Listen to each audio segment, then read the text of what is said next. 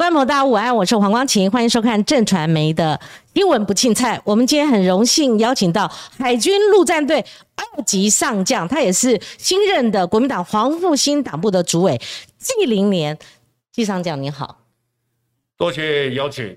嗯，今天有这个机会向大家报告黄复兴是黄复兴，就是国军退役除役退出役人员党部的代名。嗯。黄埔军成立在四十五年的七月一号，嗯，当年的七七抗战纪念日是中部横贯公路的开工典礼，嗯，今天这个难得机会，将报告这两者之间的关系，嗯哼，四十五年，在我们中华民国是一个重要的里程碑，这个特殊的时空背景。韩战已经停战，韩战到目前还是停战的，没有中断。美军顾问团已经进驻，中美协防条约已经生效，军援、军事、军援、金援、经济援助都陆续到达。嗯，正是一个开始安定的时候。嗯，大军作战，首重后勤。嗯。二次大战的经验，我们中国整个沿海都沦陷了，唯一的补给线就靠一千四百公里的滇缅公路。嗯，后来缅甸丢了，从中印公路加修了七百公里，成为唯一的补给线。嗯，所以根据这个经验，当初的解放军还没有那么强。嗯嗯，所以协防条约上有个要求，嗯，我们要负责建一条。通到东部的一个补给线，嗯，就是横贯公路。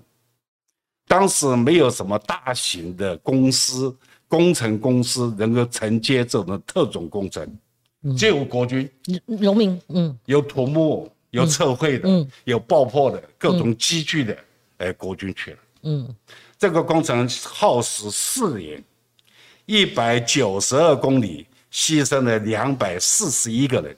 嗯哼，所以在看工作的长春池，嗯嗯，他们的排位是，还有一个京杭桥，嗯，这个符合协防条约的义务，嗯，也因此确保了台湾六十年的安全，嗯，这个工程之后，陆陆续续成立了所谓大家知道农工处，嗯嗯，中华工程公司，嗯，所以国内大型的工程，包含而后十大工程，嗯，十大建设，嗯。这个公司人工出来特别到了沙地阿拉伯，帮我们国家赚了很多的外汇，也创造了很多的名声，所以黄复兴在这个背景之下，嗯，成立了。嗯哼，还有一个重要的，因为原来大陆来台的这个军人开始退伍，嗯，四十五年开始，台湾的补充兵，就是义务兵开始加入军队，嗯，本来有点担心。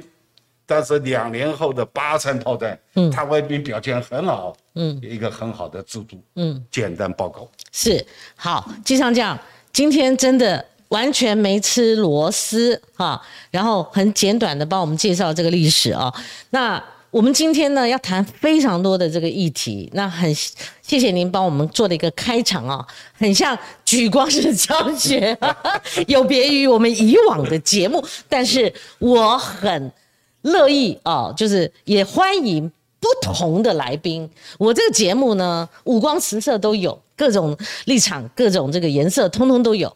我们是一个开放性的媒体，所以机上叫，我们今天就畅所欲言了了。谢谢。好，那我先介绍一下新任国民党黄复兴党部主委这个纪凌年纪上将他的一个简历啊。他是祖籍浙江杭州，一九四七年生于中国的大连，三岁到台湾定居，陆关毕业，然后自愿参加海军陆战队，这个是非常特殊的啊。然后之后从基层历练起，依次擢升为曾任假想敌连长，这个等一下可以问问啊，我们女生可能都不知道，蛙人营长。总勤务队首任队长，东沙这个太重要了哦。东沙守备区指挥部的指挥官，当然，一九八七年他以后这个所有的这个所谓的经历实在是太丰富了，但我略过，好略过，因为这个讲不完了啊。我只取两个。陈水扁总统他在担任总统的时候，曾经为您二级上将的继任授勋，对吧？然后又跨越到马英九总统任内，颁给你一座三星钟情勋章啊，对不对？两任总统您都有一个大事迹哦。不过我们今天先跟机上将您来聊聊，才历经过国民党党主席的选举，黄复兴党部从以前我们跑新园。三十几年来，我们都对他哈特别的这个关注，但是我们搞不清楚他到底是什么组织，而且以前从神秘到后来这一次选举，觉得还是动员能力超强的。所以，我们先来聊聊您接任这个黄复兴党部主委，您为什么这个承担了啊？为什么去接这个主委？我们先从这聊起吧。嗯，首先军人呢。没有选择战场的权利。嗯，长官的命令一定要贯彻执行。嗯，刚才谢谢光景小姐对我的介绍。呃，我要报告，很谢谢各级长官的栽培。嗯，拔擢。嗯，我是空军子弟，陆军官校毕业学生。嗯，毕业后到海军参加陆战队，我当过陆战队宪兵连。的排长，嗯，我在蛙人营的时候，我们兼任政战特遣队，嗯，刚才讲了蛙人营的训练，我是通过了克兰州，爬过天堂路，嗯，这些呢，对我们是一个磨练，是一个鼓励，嗯，刚刚提到假想敌，对，那是，嗯，这是。我们的不是假想敌，就是面对面的敌人，嗯就是解放军了。嗯嗯嗯。所以为了跟解放军作战，嗯，所以各部队有成立我们所谓匪兵连。匪兵连以共匪的编装、共匪的一切来考验我们的部队，是必然的。这是个很好的训练。嗯嗯嗯。呃，陆战队的边接到中将。嗯。所以后来长官的拔擢，我到联勤去当总司令，嗯，哎，才晋升了上将。哦，刚才提到的这个三星的中勤呢，嗯，大概现在中将阶以下都领不到，嗯，因为每十年，嗯，绩优领一次中勤，嗯，然后再十年加个薪，嗯，所以 三星呢，这样加起来要四十年，嗯。所以我服役在军中服役了四十四年，嗯，才有这个机会获得三星的中情。四十四年啦，哈，快要半世纪了啊！是是是，那这个要一以贯之哦。但是黄复兴党部是国民党的特种党部嘛？以前我刚刚讲了很神秘，到现在走入寻常百姓家了哈。它有什么样的改变？比如说从人数上，哦，从这个过去选举每次都要动员嘛。哦，那以这一次来讲，它又产生了一个是否分裂？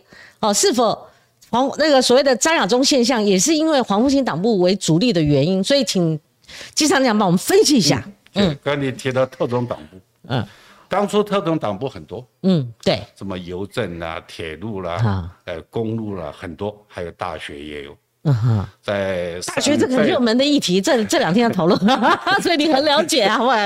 在。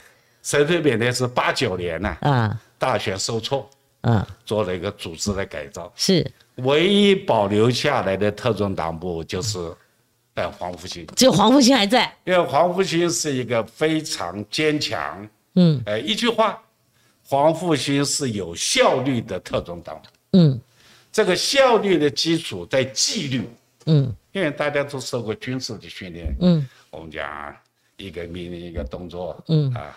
这个大家行动一致等等，嗯，所以黄埔军每次都有最高的动员率，是。最高的投票率，嗯而且大家一致，嗯，呃，这一次黄小姐讲的没错，嗯，呃，因为这党内选举，所有党务机关一律保持中立，嗯，对外那当然一致，所以这次的确我们有感觉到，嗯，呃，朱主席。江主席，嗯，张校长，嗯，是把黄复兴的票做了一个分割，嗯，但是我刚才有讲，很可惜的，呃，详细的数据不知道。嗯，因为这一次领票是分开的。嗯，地方党部跟黄复兴党部。嗯，但是票柜集中的。嗯，所以到时候一个票柜开出来就混在一起了，跟以往不同吗？以往不同，以往是分着，就我就知道黄复兴党部怎么动员出来多少票，是清清楚楚啊。哎，这一次是这么一个形态。是，呃，张亚中是。国民党的一员战将，嗯，朱启朱主席对于张校长非常尊敬啊。朱主席当选了，就首先去拜访他，拜会他。嗯，哎，我想这个战将啊，不会不会被埋没了。可是他差点打败朱主席，朱立伦呢？张亚忠差一点。差一点就打败了这个朱立伦，而当选国民党党主席。我们选前不是有各式民调吗？而且他很接近嘛。那时候担不担心？因为您是支持朱朱立伦的，而且是带着他跑这个相关的这个票区的。嗯，应该有点误差。你看这前三个，朱主席跟张张校长差两万五嘛。最后开张校长跟江主席又差两万五。啊，这个两万五就是个相当差距了，相当大的差距了。啊。所以，呃，朱主席呃五号就职，他就提出了一个同舟计划，同舟共济，嗯，就是希望这些失联的党员回家，嗯，回娘家，嗯嗯嗯，也希望二代三代年轻的能够入党。嗯，所以同舟计划前各地的反应非常热烈。嗯，我们都接到了很多这个回党的等等。有关这个失联的事情呢，呃，是很遗憾，不是个人的责任。我当初也是受害人。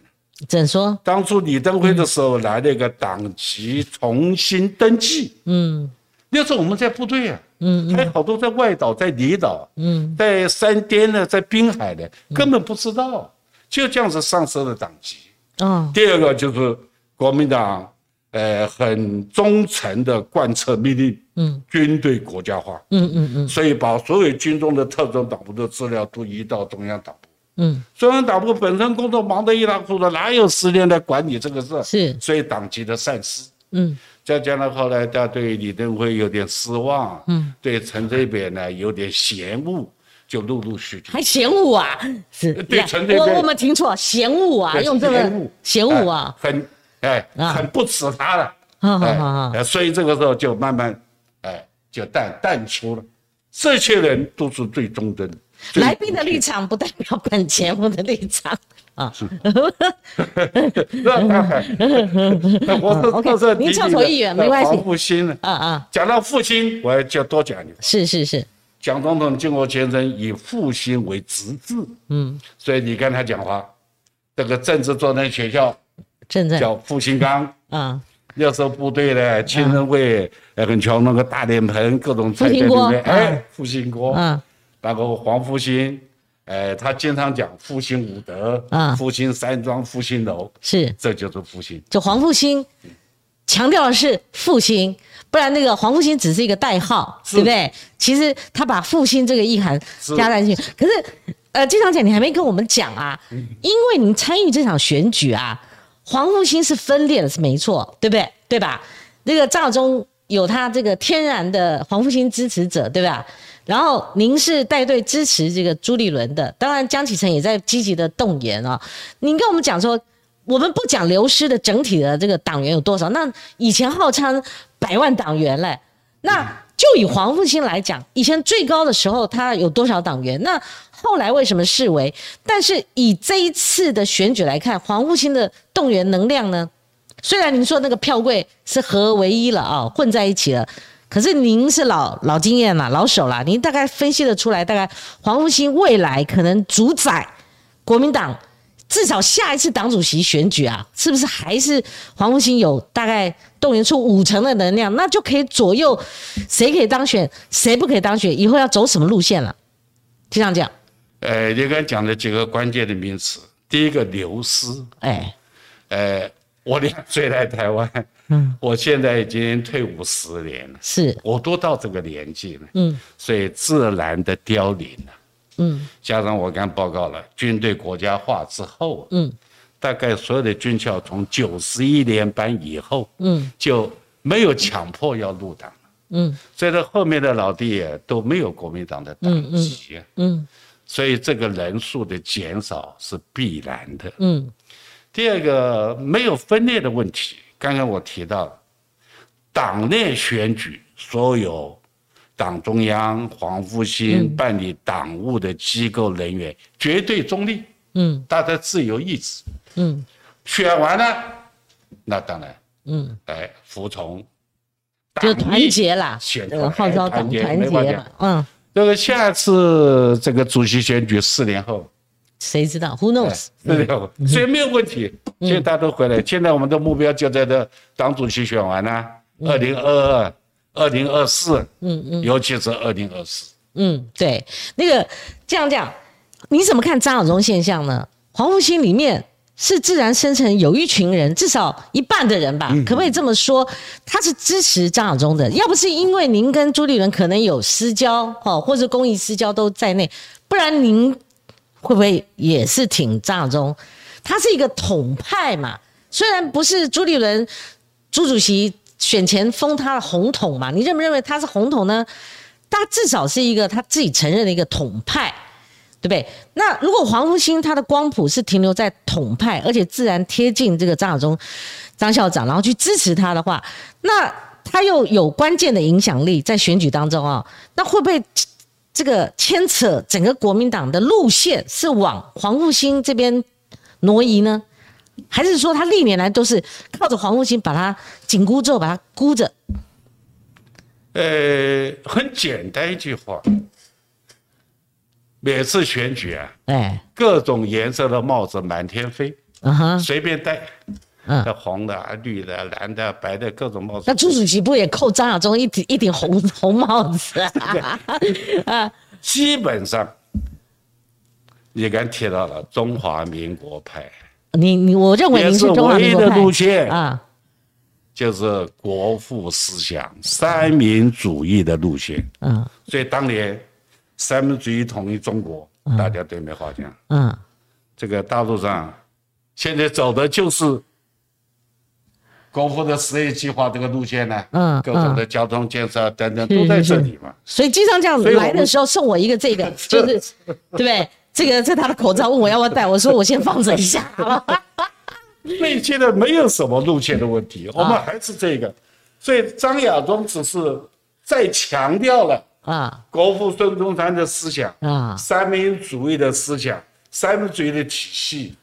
因为这句话现在很久没有人讲了，所以这个黄埔军的成员来讲，听了当然是非常的激愤呢，非常的呃震撼呢。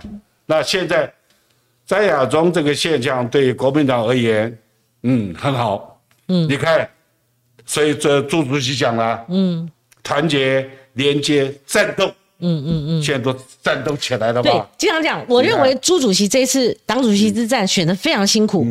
他就要靠了弃保，这个毫无疑问的，这个啊，就是江启臣嘛，希望把他压低一点。第二个有亡党感在党内发酵，就靠这两个，否则的话，那时候选前一个氛围是认为说，哇，如果朱杨变色的话，国民党可能光谱真的会边缘化。您的看法呢？亡党感，你承不承认？有没有所谓的亡党感？这是不可能的，因为张亚中而有亡党感。马上十一月二十四号啊，就是国民党一百二十七周年的党庆呢。嗯哼，要庆祝党庆了。一个超过百年的政党，是它当然有它存在的条件。是是。呃，黄复兴呢，我个人感觉，嗯，至少超过半数是支持朱主席的。啊，不然他也不会赢。朱主席啊，嗯。我们讲句俗话，嗯，朱主席跟我们一国的，嗯，跟我们一国的，嗯嗯，朱主席的老太爷朱蚌清先生是黄埔的前辈，嗯嗯，跟令尊一样啊，是陆军的前辈，嗯嗯，这个朱主席从小在桃园跟我们一样，军人子弟眷村出身的，嗯嗯嗯嗯，所以他一到二十年前哦，嗯，二十年前他一当选这个桃园县长。就开始执行眷村改建。嗯嗯，桃园的眷村最多、最大、最复杂。嗯，哎，他是眷村出身的。嗯，结果很快的，这个在眷村改建上，我看到他们有个有个有个检讨，嗯，有个评比，桃园做的最快、最好、最有效率。嗯，而且他在后来在新北，后来在行政院，嗯，他对军人、军眷、农民、遗眷，嗯，那非常照顾。嗯，所以朱主席是历任主席里面最贴近黄复兴的。你是不是因为这个渊源而支持？是是支持朱立伦吗？对，那同样的就是说，你支持朱立伦的，可能就不会支持张亚中吗？可以这样讲吗？不是，一人一票，一人一票嘛，哈。对，当当然，那在江启臣担任主席的时候，他曾经一度想要改革，改革黄复兴啊。那俞北辰将军就爆料了，当初他答应俞北辰要改革黄复兴嘛，后来放放了鸽子啊。呃，所以经常讲，您认为黄复兴有没有？改革的必要，因为外界是说你党中之党啊，你如果国民党老是这样的话，你你某种程度你就没有办法跳脱黄复兴的，说不好听了哈，夹持这样你会不会骂我？夹持，对不对？所以你认为黄复兴有没有改革必要，还是说你觉得有没有调整的必要？黄小姐刚刚提的改革这个名词，我很排斥。嗯。组织改造是经常不断的事，嗯，各种条件、主客观环境的改变，所以我们讲这句话要与时俱进，嗯，敌人的武器变了，我们要不要变？嗯，这个敌人的条件变了，我们要不要是一定？所以没有改造的问题，嗯，组织改、组织呃调整是经常的事，嗯，我们讲的是精进。精如何精益求精？嗯，所以这个与时俱进，大环境改变之后，我们不能够墨守成规啊。嗯嗯嗯。特别现在，像我来讲，已经在黄埔区是资深的党员了。嗯。当初我们位阶很低，年龄很轻，我们听上面。嗯。现在我们要主主导这件事情，对黄埔兴永远是黄埔兴。嗯。黄埔兴没有什么瑕疵不瑕疵的问题，嗯，但是黄埔兴有这种效率、纪律，有这个高的动员率，有投票投票率，然后大家的目标一致，铁板一块，嗯，所以大家非常重视。就铁票部队了，铁铁板一块。是是是。你又说一个口令一个动作，对不对？大家很重视啊，所以就是这样。但这次是不是十九万人？至少动员了一半出来，而这一半到底是投了哪些？也也是因为票贵分不出来。但是不管怎么讲，我我周边有些同学朋友啊，他们都告诉我啊，老金啊，这次我不跟你走啊，我没有关系啊，党内选举不跟你走就是跟张亚中走了。但是但是但是二十五号之后，我们又再去喝茶喝酒。是是是是，所以定的吧。所以季尚亚，你同不同意说？朱主席他的路线，至少两岸路线是跟张亚中截然不同的。第二个在比他们两个个性不同，嗯嗯，魅力不同，嗯，哦，这就是可能吸引人的这个魅力，吸引特定族群的魅力是不同的，对不对？当然还有其他信仰啊，或者主张，或者听起来很爽啊，哈。所以你认为朱主席他走的是什么路线？你跟他这个这么亲近，应该了解。这两个都是国民党的人才，是。呃，都是国民党的战将。嗯，这个两个人背景、出身、经历不一样。嗯，张教授也好，张校长也好，他从来没有担任过行政的职务。嗯，不当家。嗯，不知道，不知道台面有人这样做啥？而且他选上，可能募款能力也有限啊，是吧？所以他们呢，是这个产生不同的行为模式，这是必然。那如果两岸路线呢？两岸路线我讲了，嗯，中华民国，中华民国，国父思想，嗯，三民主义，嗯，那国家就是这样嘛。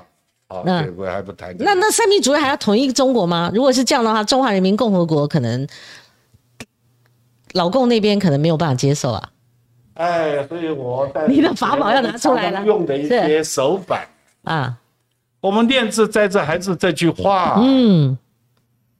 军人不等于战争呢，啊，所以我们追求的是和平，是不要战争。这句话讲的很清楚嘛，嗯。但是刚刚我跟黄小姐讲了，不能战，就没有和平的需求。嗯，能战才能和。嗯，所以我们整军精武在保持我们的基本的条件跟能力，嗯，是在这里。好，既然季上这样提到这个了，我觉得这是您的专长啊。您过去哦有两则新闻是最受瞩目的，您知道吗？从去年下半年老是攻击扰台啊，你知道？以我们最近一次最高架次单日哦五十六个架次啊，对吧？然后共建也不断的呃绕台嘛，对不对？好，您您您您看，就是说一个老将领，您接受吗？接受以前在你们这个假想连呐，是不是列为假想假想连的这个共军？他们如今用这样的一个方式在侵扰台湾，您您觉得这是什么样的一个现象？基于他们是什么动机、什么目的、什么演训啊，都可以讲。然后他们对于台湾明星可能造成什么样的一个影响？讲的很好。平常的政论节目啊，绝不会允许一个来宾有时间说这件事。嗯。第一个讲，邓小平上来之后，改革开放。四十多年了，嗯，翻两番，超英赶美，嗯，他现在整体的国力，大家知道，嗯，有了有了国力之后，他的军事现代化始终走在第一，嗯，我是海军，嗯，所以对解放军的海军，嗯，当初他是近岸防御，嗯，飞前快，嗯。后来发展呢，他到近海防御，嗯，他出海了，嗯，到台湾海峡，嗯，他现在的条件，他建的是远海防御。哦，近岸是近他的岸，近岸，近海。啊，然后远远海。就远海长训了，就跑到我们是。这这这个远海啊，到第二岛链、第三第三，嗯，他所谓的蓝水海军呢，嗯嗯嗯，已经到了大洋去，嗯嗯嗯，所以他。嗯，所以第一个讲啊，这还真不是老台。嗯，他的空军，他的训练，从鸭绿江口到雷州半岛，他全面在演练呢。嗯，他不是只有这个这个我们 ADIZ 飞航识别区这一角，他全面，他的北部呃战区、东部战区、南部战区全面都有。嗯，他那边的演习啊，嗯，他的规模，他的出海的架数，嗯，比我们现在披露还多得很，嗯嗯嗯。所以现在的政府啊，不负责任就在这里，他专是讲这一点，弄得大家人心惶惶的。你去看，你到这个呃国外去看，他全面都在演，不是只有这一点。那我们会感觉好像冲着我们来的时候，他他特定的时机点，而且你就在演训。你搞个单日五十六架次是干什么呢？而且他会进入这个防我们的防空识别区嘛？他甚至我们这边起飞，对不对？两两边如果他们的空空军的这个飞行员在这个公布的这个有限资讯下，他还跟我们的空军呛虾，就说这个，所以机上长你怎么看呢？除了这个您讲的演训，现在的政府误导我们。说是敌机飞在我们的头上啊！是啊，这是抗战时候空军军神高志航讲的那句话啊。日本飞机飞在我们中国大陆的上空啊，什么叫做领空啊？大家小学就知道了嘛。嗯，领土、领海上面的空间叫领空嘛。嗯，请问那个东沙那角？是不是领空？不是啊，嗯，那是国际空域啊，嗯，谁都可以去啊，嗯，我们就可以去，他也可以来，嗯嗯，所以不要以这个选择性的报道，嗯，哎，来误导，哎，来这个让大家有错误的观念。所以经常讲，你觉得挑衅的跟所谓的加害者、被害者的关系，哪个是加害者，哪个是被害者，哪一个是挑衅者？好，哪一个是所谓的被动？哈，这个只能很消极的来应应这样的一个状态。您觉得这个彼此的关系是？我们的战备，我们的训练，我们海空军也天天在操演。嗯，那是为了我们台湾，为了中华民国的安全。嗯，他这个西南角在 ADI 这防空识别区，西南角有接近我们。嗯，我们的飞机那边去做一个应变，这是必然，这没有谁谁对谁的问题。这个所谓呛声呢，嗯，呃，有人跟我讲，有些这个什么叫做什么，呃，飞机迷啊，什么迷啊，嗯，还有一些电台啊，他们怎么测录的，嗯。呃，好像都不太精准，不太精准，所以你还是停留在说是老共他们自己一个长海远训，有他们自己的一个演练的这个目标。那他们对于美国或者说呃前不久六个国家他们在菲律宾海这边演训，你觉得他的敌人是？是，你觉得是？黄小姐，黄小姐讲对了。嗯，今天解放军大家心知肚明。嗯。早就具备了夺取台湾的条件跟战力。嗯，他之所以没有行动，他有两个目标没有达成。嗯，我原来一个设备，一个叫反介入，嗯，一个叫拒止。嗯，他的反介入大家都很知道。嗯，当时是美军呢。嗯哼，反美军介入台海。嗯，啊，反介入，拒止就是日本呢。嗯嗯，哎。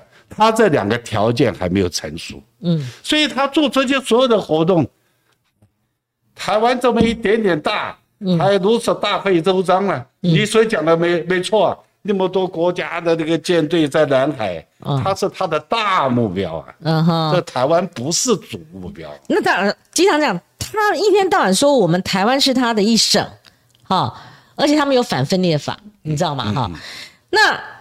当然，不管意识形态如何，但是我们也经常听到，就是说有一些他们那边的武统啊，哈，武统人士或武学者啊，将军也好，他们常常就说要武统台湾。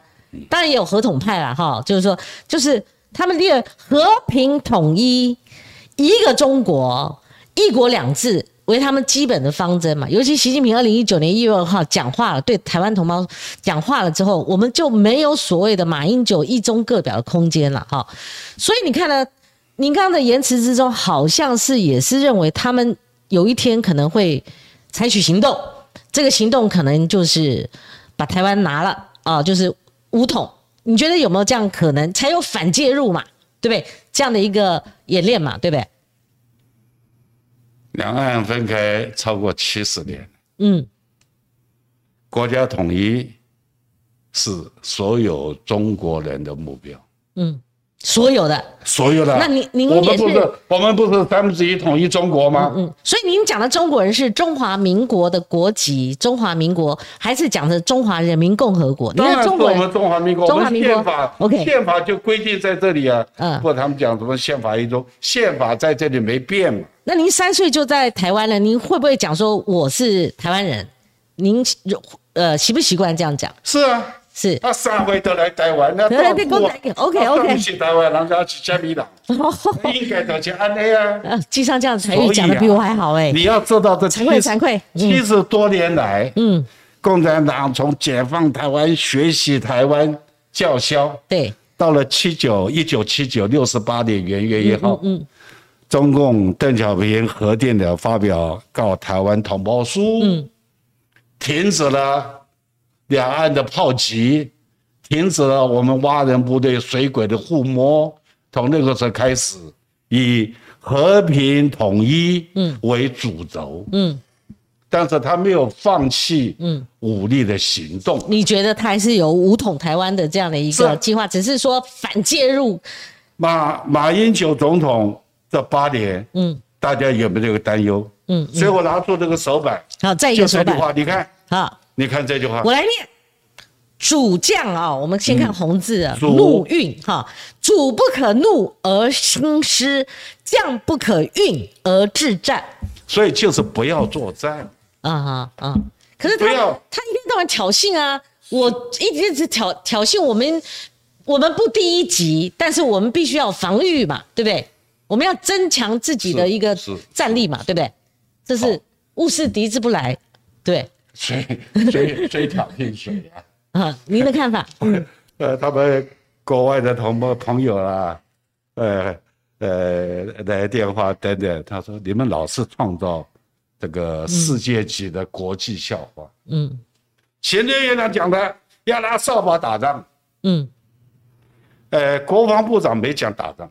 嗯，外交部长讲我们要站到底，外交哎，外交是和哎，国防是战哎，就外交部长讲我们要站到底。嗯嗯。呃，有一个什么驻德的代表，他是中华民国派驻国外的大使级的代表。嗯，他说他看到中华民国国旗就要吐血。嗯，那诸如此类的事，呃，谁？所以您对谢志伟谁在挑衅谁很不以为然。好，就像这样，我刚刚没讲完的，就是说两个新闻很吸睛啊啊，大家很注意，就是说，呃，当马英九讲首战及中战，你不同意。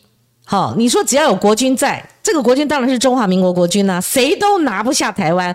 另外，陈廷宠将军说国军的战力是零啊，你也呛啊。共军说这个你你就会讲台语，你好大力就来了，是不是？您还是坚持当初 对战力的分析，两岸军事的这个足以抗衡吗？哎，战争的事，你讲几个事？啊？最最近的，嗯，美军在阿富汗二十年，嗯，狼狈的走了，嗯，你看那个塔利班什么武器啊，嗯嗯嗯，什么也没有啊，嗯，你看上次苏联是一九七九是。圣诞夜，嗯，进入阿富汗，嗯，十年之后苏联自己走了，嗯，越战美军打了二十年。最后怎么样？我觉得比较像越战。如果真要比较的时候，我觉得不是今日阿富汗，明日台湾，而是也不是今日香港，明日台湾。我觉得是比较像越南的那个场景。是，我觉得阿富汗那个场景，你也有这样的一个看法。所以我说啊，阿富汗的场景，我不是说台湾未来的场景，要讲清楚啊。不是，所以我说，拿这几个站来讲，这个战力啊，嗯，不是。按照飞机、大炮这个数据在计算的，你不是有一张？呃，你没有一张啊？你 都知道。所以为什么讲这个事？陈天总讲的没错，没错，你不反驳他吗？嗯，我们他说我们零战力啊？呃，是我们怎么国军可能零战力呢？呃，我担心零战力。你看上面第一句话，第一句话。总战力，总战力是有形乘上无形的。嗯，我们买再多的什么飞弹呐，来 F 十六 V 的飞机啊，什么这些都是有形的。嗯，最重要是无，最重要的是无形啊。我现在担心我们的无形战力锐减呐。嗯，陈天总先生说，我们现在台湾的国军的无形战力是零啊。嗯，你有形战力再大。最后的答案还是零呢，讲那个零战零。嗯，我刚我讲了一番话，但是那个记者呢就用了他需要的这句话。对，上将，所以我把它念完整哦。在评价国军战力，纪凌年表示：“你看，听听是不是自己讲的？自己就是打第一仗。”立第一功的海军陆战队，国军就是在这里，只要有陆战队在，谁都拿不下台湾。针对苏启啊，你也反呛啊，说苏启说两岸如果开战，台湾一天就投降了。您呛说来打打看嘛，好胆就来吧。大陆现在多大？他七十年来赶过台湾海峡吗？七十年来赶过台湾海峡吗？你认为不会的。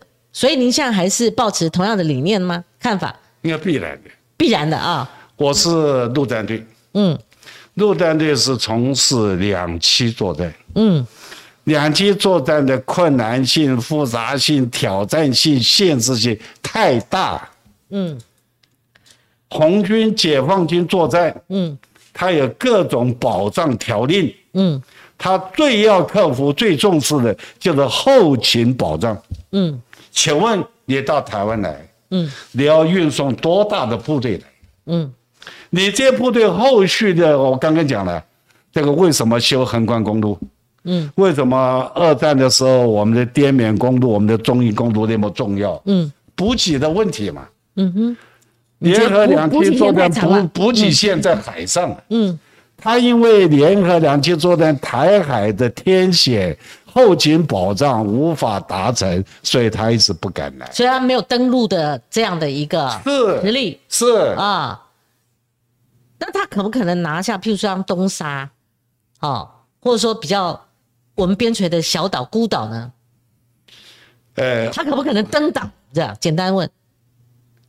刚才黄小姐也提过，七十二年到七十四年，我在东沙当指挥官，当了两年一个月。嗯哼，那个时候是一个很特殊的状况。嗯，中南半岛相继沦陷。嗯，苏联获得了两百年来梦寐以求的温水港。嗯，他最好的港口海参崴。嗯，一年要冰封四个月。嗯哼，所以为什么他一直打我们这个大连旅顺港口的这个？这个这个这个希望，嗯，他获得金兰湾，嗯嗯，苏联的这个远东舰队，嗯，每半年，海参崴跟金兰湾换防一次，嗯，哦，又遭好紧张，嗯，他从这个海参崴一出来，是，中共一个海军半护他下来，金兰湾的苏联的这个舰队一出来，嗯，这个美军的苏比克湾。一个舰队护航，嗯，就在巴士海峡周边四个支队，那个状况我到了东沙，对，东沙那个时候开始建设，嗯，东沙多重要，如你想，我们如果没有东沙，是是是是，尤其现在的海洋法，嗯嗯，那是不是解放军的舰艇就到我们高雄港门口？啊哈，所以啊。他是争取一个战略纵深的必要的条件。对，所以你看，他现在这个，呃，我们 ADIZ 那个西南雨这么一走，对，着了，切断我们了。是啊，嗯，好，那您刚刚讲说反介入哦，您觉得中共还没有这个反介入实力？那所以介入指的是美国，是美军啊。那国民党一直有个论调说。不要骗呐！不要以为美国最后会保护我们台湾啊！哈，所以国民党的理论似乎是认为美国美军是不会介入的，哦，是不会保卫台湾。您的看法？您刚的论调似乎有一点点跟他们不太一样。您是军事战略方面的专家，听听看您的意见。我刚刚讲了，是，你看美军在阿富汗二十年，嗯。投资了多少？嗯，说走就走了。啊，他的意思就是说走就走。你也是持这样论调。他永远啊，以美国的利益为唯一的考虑。嗯嗯。二战之后啊，嗯，西太平洋、东亚有三场战争。嗯，第一个是韩战。嗯，中共所谓建国还不到一年。嗯。美军是二次大战之后的老大，对，抗美援朝志愿军最近拍那个长津长津湖啊，冰雕连啊，他们现在是爱国电影，很多人必须去看的，还要捐献的啊，啥子都没有啊，嗯嗯，想必蓝天的连钢盔都没有啊。有人说他们战略错误啊，那么零下三十几度的啊，你还派这个你的兵员？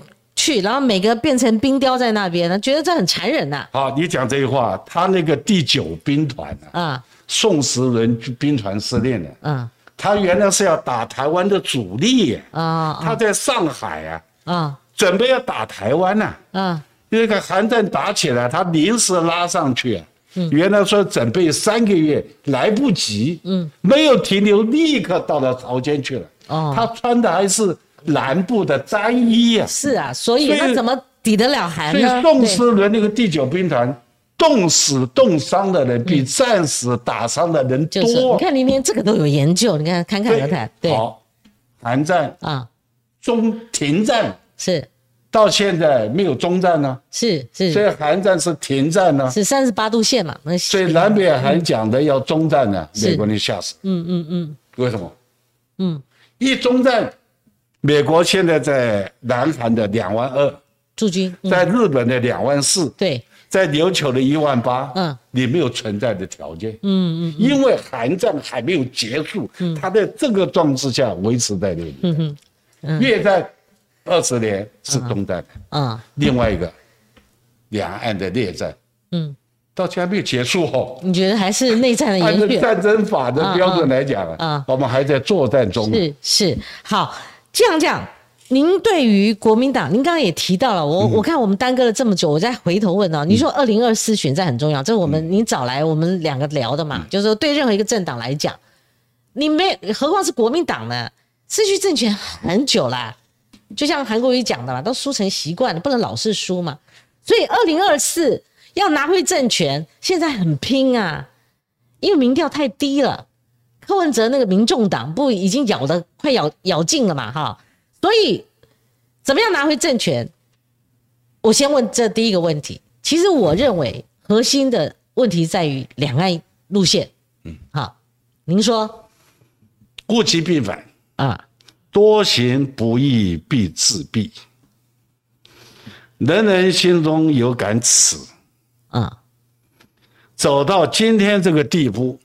国民党当然自己要负责，嗯，但是人民已经已经觉悟了，嗯嗯，让我们想到现在台湾的状况，不就是黄花岗之役林觉民与其绝碑书写上的那几句话吗？嗯哼，满街狼犬，嗯，遍地新山，嗯，称心快意，几家人都。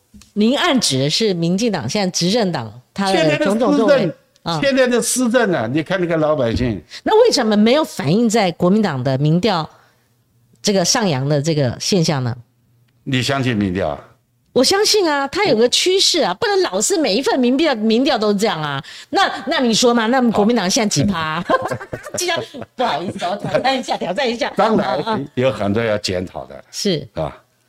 这个那那民进党再怎么低也没有太低啦，你知道吗？啊，所以国国民党讲的讲的要国民党是要加油。这个朱主席提出了很多事情，是他这个多年来从政哎所了解的。啊，周主席办公室，嗯，都是一些年轻人，跟你办公室一样。啊，我们办公室确实都我们下一代了，一脸的聪明相的样子。哎，这是一个真后。啊，哎，的确是，嗯。就很多很多问题啦，哈，就是说的的确是，对，经常讲，我先请教你个，我怕我我也老了，嗯，你知道，我怕忘掉，忘掉。六六年级跟我这跟我我问一个，你看我们这个时间也也到四十七分了，嗯，所以蔡总统他跟阿扁过去不一样，阿扁过去你知道，尤其零六年，二零零六年跟世台会那个视讯啊，是。一边一国一中一台嘛，哈，那小布希。美国那时候也很不满，认为他是 trouble maker 嘛，就是还骂了一句脏话哈。可是蔡总蔡总统蔡英文总统，他某种程度他刚上任的时候，你记不记得五二零？他两百多个字在诠释他承认所谓的有九二会谈的精神呐，你知道？那他这一次讲的这个国庆日的总统文告里面，他讲就是说四个坚持，这个四个坚持最醒目的哦，就是。中华民国跟中华人民共和国是互不隶属的。我们先讲这个，您同不同意？当然可能不同意。但是我们民调，哦，最近一份民调显示说，有七成以上的人是认同的，认同他描述现在我们目前的现状。您的看法？我不想讲这个问题，讲这个事情，把我们自己的格调都降低了。那还是讲讲。那你讲国民党针对这个？同样的啊，我讲我基本的理念是是是，一言兴邦，嗯，一言丧邦，为政不在多言。当年民民调认同度很高啊，您当年是，当年我听到谦卑谦卑再谦卑这句话，啊，我很振奋，啊，一个国君讲的话，嗯，那现在呢，这不是个笑话吗？嗯。今天早上我还走过原来的新公园，现在二二八纪念公园。嗯，我看到一个原住民换了一个插条。嗯，那是什么？嗯，那是蔡总统当选的时候，把所有原住民的头目叫进总统府，然后许诺的一些事情，嗯，一件也没做。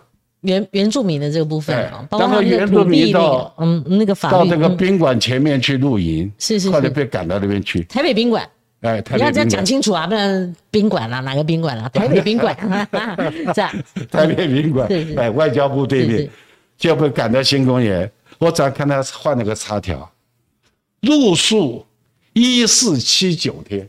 嗯嗯，这种事情，哎，真是。对，立场讲我讲啊，嗯，我冒犯了啊，就是说。蔡总统讲的，中华民国是一个主权独立的国家，对不对？是。如果我们的确啦，那个一中宪法还没有修改的时候，是一国两区的概念。好，中华民国，然后台湾地区跟大陆地区。但是如果我们主权还基于中国大陆，然后那个我们的领土还是秋海棠叶，你不觉得有点荒谬吗？那九二共识就得讲这个话，嗯，一中各表啊。那他中中老那个习近平讲说没有各表空间，就是一国两制，哎。谁听到他讲这句话了？我就刚刚给你复习了嘛。就是最近最近一次跟二零一九年一月二号白纸黑字啊。大家要搞清楚九二共识怎么来的啊？怎么来的？不是空中抓药了。对，可是他现在不认嘛。这是李登辉时代的国家统一纲领发展下来的，近程、中程、远程呢。嗯。哎，很有条理，各党各派都参加的。嗯，这个是后来被阿扁呢，陈水扁总统把它冻结了，冻结。嗯嗯，哎，停止编预算了，就没有废止啊。就国统纲领跟国统会就两根柱子，他把它动了，但没有废掉。是。然后我们两岸人民关系条例前面也是以统一为前提，然后我们宪法也是，但是。所以你做新闻做的就很透。但是主张呢？如果如果你们国民党你的主张还是说，那难道难不成你还觉得是有隶属关系啊？我会这样反问嘛？所以立上讲，没有谈这个事嘛？啊，你去看他近程、中程、远程，现在啊，按照那个国统纲领，正是从中程要进入到远程这个阶段了。啊，这个两岸的经济发展，两岸的这个中程的，到了适当的时候。可以坐下来谈嘛？所以最近这个王金平前院长跟马英九前总统他们破冰了，在南部见了一个面，他们提到亲美友中和呃友日和中这个概念，您认为尾巴这个和中，甚至要强化到就是说国共论坛要重启，两个政党的领导人要互相见面，您您也是赞成的吗？一定的，一定的啊！我讲了，接触。比不接触好吧？嗯，谈比不谈好吧？嗯，你总不至于要打起来了。但有谈的空间吗？像那个贺电有没有？啊，习近平来个贺电，朱主席就备受考验。他压了一个一百一十年，要是我的话，前面至少写两个字“民国”啊，就是会让人家空一个空一个空间在那边，就认为说他不敢表述中华民国。我觉得国民党现在最大的困境就是说，没有人叫你们认同台独啊。但是你连中华民国都不敢表述，那那这这个可能有一些民意就会反弹了，就不能接受国民党了。现在一般社会讲，现在是小英五年执政第五年，嗯，你拿小英五年跟小马哥八年，嗯，马英九执政的第八年，嗯，那现在各种条件氛围完全不一样，嗯。你在马英九八年时候，你有多大的空间？嗯，现在在小英五年的时候，你有多少的限制？嗯，所以在在这个状况之下，不容易啊，不容易。您的意思是说，马总统那时候不管搞弹性外交，或者是弱化国防啊，哈，然后呃，两岸交流哦，签 A 法等等啊，你认为它的弹性空间比较大？你认为这五年来，民进党把这个空间把它？呃，压压压成一个缝，好像是这样的啊，闭不透风了。那所以你要主张是把它开启，对吧？所以才要交流，才要和谈嘛，哈。那如果没有谈判的空间呢？如果统一就是要求我们只是统一在中华人民共和国下，那就是被统的这个概念。您还主张要政治和谈吗？而且谈的是统一吗？现在一般的国外的学者，哎，有一个共识，嗯。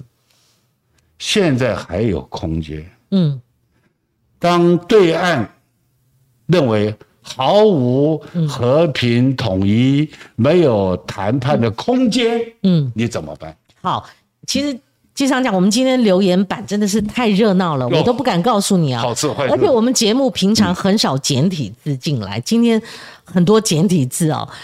像他刚刚那个。是是，因为 J 开头的英文字 “san” 哈，他说既然没有这个空间了，还有抱着什么啊？抱着做什么呢？好，等等。那还有就是说，针对性太强，敌我意识太强。嗯，我们讨论的问题上，他认为我们针对性太强啊。那还有我们的老老主顾啊，我们的 老观众柯荣凯说，蔡英文聪明不代表席维尼啊，这中国大陆不能讲席维尼啊，不敬的啦，就要笨笨的呀。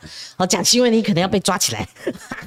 所以，如果这个中华民国派的纪灵年纪上将啊，我们的二二级上将，我们的中情勋章的得主，我们的纪上将，如果是中华民国派。如果遇到两岸有和谈的机会，或者说您讲的要和平哈交流的机会，您敢在习近平，如果您随团的话，您敢在他们面前，或者在中共的将领面前，你可以说我是中华民国的国军吗？呃，我去过大陆几次，有表述吗？我们都是带着带着我们的国旗，哎，都是戴着我们的帽子。啊，哎，我们就去啊，啊，我们到中山陵呢，啊，我们到腾冲的这个呃音乐馆呢，嗯，都是那个去的。可是有人就讲说，这会不会是中华民国在中国的时候那个老老古历史？而且你你们这个太婉转了，会不会？不会啊，你看中央军事院校，嗯，陆战队队训呢，那你就直接讲我是中华民国来的，我是中华民国国军将领，敢讲。是。好，大家都是这么介绍的。那您对这个吴思怀也是你们的袍泽了哈？